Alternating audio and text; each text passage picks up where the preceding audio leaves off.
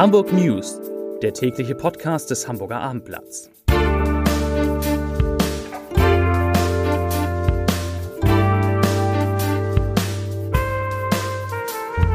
Herzlich willkommen und moin moin. Mein Name ist Stefan Steinlein. Heute geht es in unserer Sendung um die nochmals stark gestiegene Zahl der Neuinfektionen mit dem Coronavirus in Hamburg, was jetzt drastische Folgen hat. Es geht um eine Impfstudie, die Hoffnung macht, um ein Hamburger Unternehmen, das erfolgreich Schnelltests entwickelt hat, und es geht um den am Montag wieder beginnenden Unterricht an den Schulen. Abseits vom Thema Corona beschäftigen wir uns mit den Umbauarbeiten im Alsterhaus und mit einer Blockade der Autobahn 1 heute am frühen Morgen. Zunächst aber, wie immer, die Top 5 die fünf meistgelesenen Texte auf abendblatt.de. Auf 5 Abwehrnot beim HSV. Wählt June die langweiligste Option? Auf 4 Wetter in Hamburg. Kommende Woche gibt es eine Überraschung. Auf Platz 3 Dachstuhl im Karoviertel steht in Flammen. Haus evakuiert. Auf 2 Unangemeldete Demonstration auf der A1. Verkehrschaos. Und auf Platz 1, also der meistgelesene Artikel, Hamburg verschärft Corona-Regeln. Das gilt ab Sonnabend. Damit kommen wir zu den Themen des Tages. Kommen wir zur ersten Nachricht. Die Zahl der Neuinfektionen mit dem Coronavirus steigt in Hamburg erneut stark an. Die Gesundheitsbehörde hat für die Stadt am Freitag 160 neue Fälle gemeldet. Damit steigt die Gesamtzahl der Menschen in der Hansestadt, die seit Beginn der Pandemie an Covid-19 erkrankt sind oder sich damit infiziert haben, auf 9615. Als inzwischen geheilt gelten davon laut Robert Koch Institut rund 7.500 Menschen. Mit den neuen Corona-Zahlen steigt auch der Inzidenzwert von 41,4 am Vortag auf nunmehr 42,2 Neuinfektionen pro 100.000 Einwohner bezogen auf sieben Tage. Damit rückt Hamburg auch immer näher an den kritischen Wert von 50 heran, ab dem die Stadt zum Risikogebiet erklärt werden würde.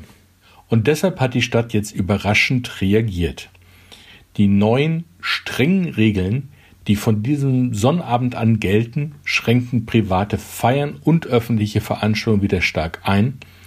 Es wird eine Sperrstunde in der Gastronomie ab 23 Uhr geben und es wird eine Maskenpflicht im Unterricht der Oberstufe und an den Berufsschulen eingeführt.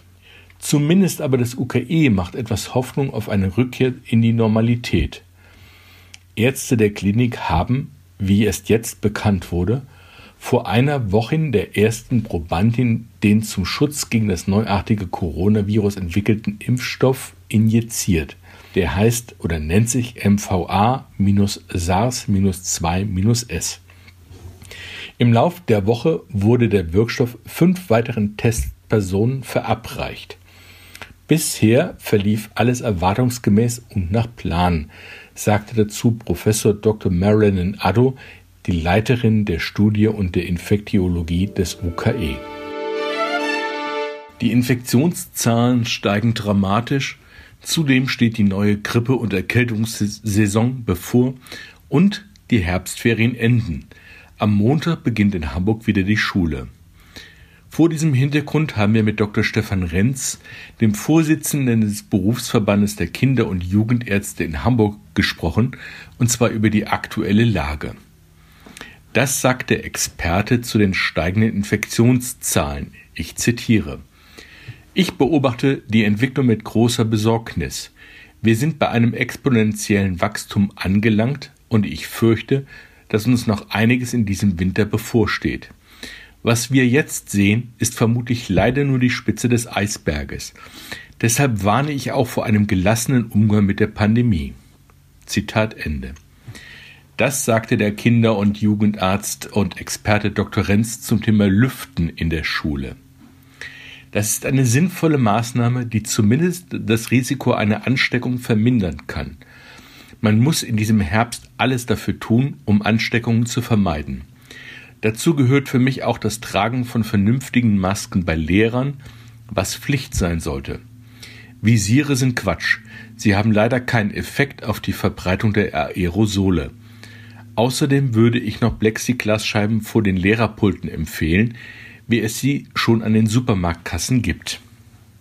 Jetzt kommen wir zu dem Experten und seiner Aussage über die Maskenpflicht im Unterricht.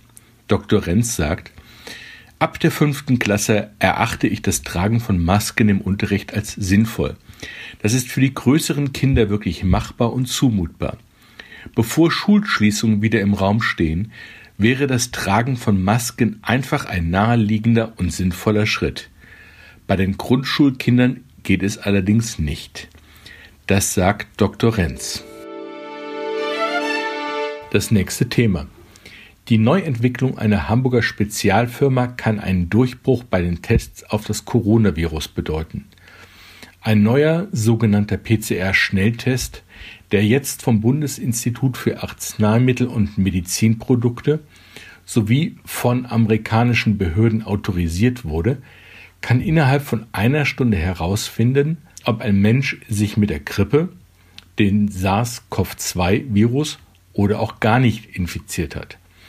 Diese Unterscheidung ist in der beginnenden Grippesaison wichtig, vor allem für medizinisches Personal wie Ärzte und Pfleger, aber auch für Polizisten, Manager oder Schüler mit Erkältungssymptomen, bei denen die Sorge besteht, sie könnten Covid-19 haben.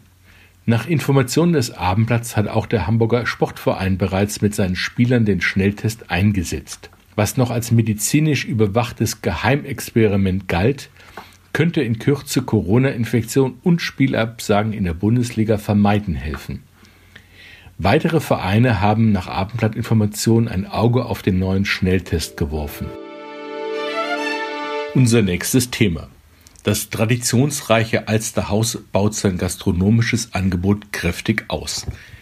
Im Januar wird im Bereich der Damenabteilung im zweiten Stock ein Café eröffnet mit Bistrostühlen und mit Alsterblick und im Sommer auch mit Balkon.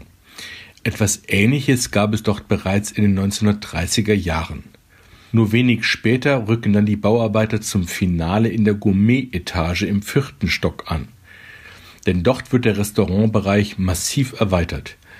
Bis zum Juli im kommenden Jahr sollen fünf neue Restaurants mit großen internationalen Namen auf der Fläche der bisherigen Gastronomie das kulinarische Angebot bereichern, mit Blick auf die Alster und mit Öffnungszeiten bis 23 Uhr. Die Namen sind noch Geheimsache, nur so viel, es sind wahrscheinlich auch Hamburger Gastronomen dabei. Das verrät die Alsterhauschefin Alexandra Bagehorn dem Abendblatt. Unser nächstes Thema. Verkehrschaos im Hamburger Berufsverkehr ist man ja durchaus gewohnt in der Stadt. Doch das, was heute Morgen da los war, war schon etwas Besonderes. Vermutlich sollte man das auf der A1 heute Morgen bei Moorfleet eine politische Demonstration nennen. Wer allerdings davon betroffen war, spricht sicher eher von Nötigung. Die unangemeldete Versammlung war laut Polizei gegen 5.30 Uhr gestartet. Irgendwo zwischen 100 und 200 Menschen hatten Autos auf der Norderelbbrücke Richtung Süden abgestellt, sind ausgestiegen, auf die Gegenfahrbahn gerannt, um doch zu demonstrieren. Es war also eine unangemeldete Demonstration von Armeniern gegen den Krieg in Bergkarabach im Kaukasus. Dort gibt es derzeit militärische Auseinandersetzungen zwischen Armenien und Aserbaidschan um die Exklave. Die Polizei hatte nach vielen Notrufen besorgter Aufruffahrer sofort reagiert, Kontakt zu den Demonstranten aufgenommen und versucht, sie von der Autobahn zu leiten. Rund ums Autobahndreieck Norderelbe ist in der Folge der Verkehr vollkommen zusammengebrochen. Die Vollsperrung führte zu kilometerlangen Staus in alle Richtungen. Die Behinderungen waren weit bis in die City zu spüren. Erst gegen 9 Uhr meldete die Hamburger Polizei das langsame Auflösen der Demo und den Abmarsch der Teilnehmer. Die Sperrung wurde aufgehoben, die Polizei bat dennoch um vorsichtige Fahrweise. Welche Strafen den Teilnehmern nun drohen, war zunächst unklar. Sicher ist aber, dass sie sich verantworten werden müssen. Das ist eine unangemeldete Versammlung und es ist eine Straftat, sagte eine Sprecherin der Hamburger Polizei dazu. Und damit kommen wir wie immer zum Ende unserer Sendung zum Leserbrief des Tages. Er kommt heute von unserer Leserin Maria Ditsch. Sie schreibt über die neue Schranke und die Einschränkungen auf dem Ohlsdorfer Friedhof. Ich zitiere. Ich bin tief entsetzt über die Einschränkung auf dem Ohlsdorfer Friedhof. Es war uns immer eine Freude, mit Gästen aus fernem oder nahem Ausland eine Fahrt über den Friedhof zu machen. Immer gab es großes Lob für diese Idee der Stadtführung. Nur weil einige Menschen morgens und abends einen entspannten Arbeitsweg nehmen, gibt es jetzt Einschränkungen. Einige Smiley-Ampeln oder Schwellen hätten vielleicht auch genügt. Dann hätten vielleicht auch die Rennradraser ihre Geschwindigkeit reduziert.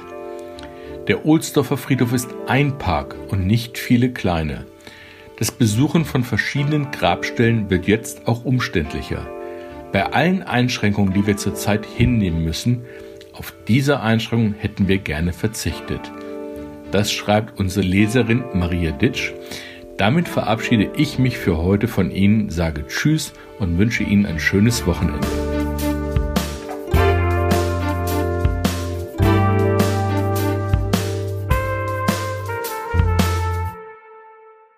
Weitere Podcasts vom Hamburger Abendblatt finden Sie auf abendblatt.de slash podcast.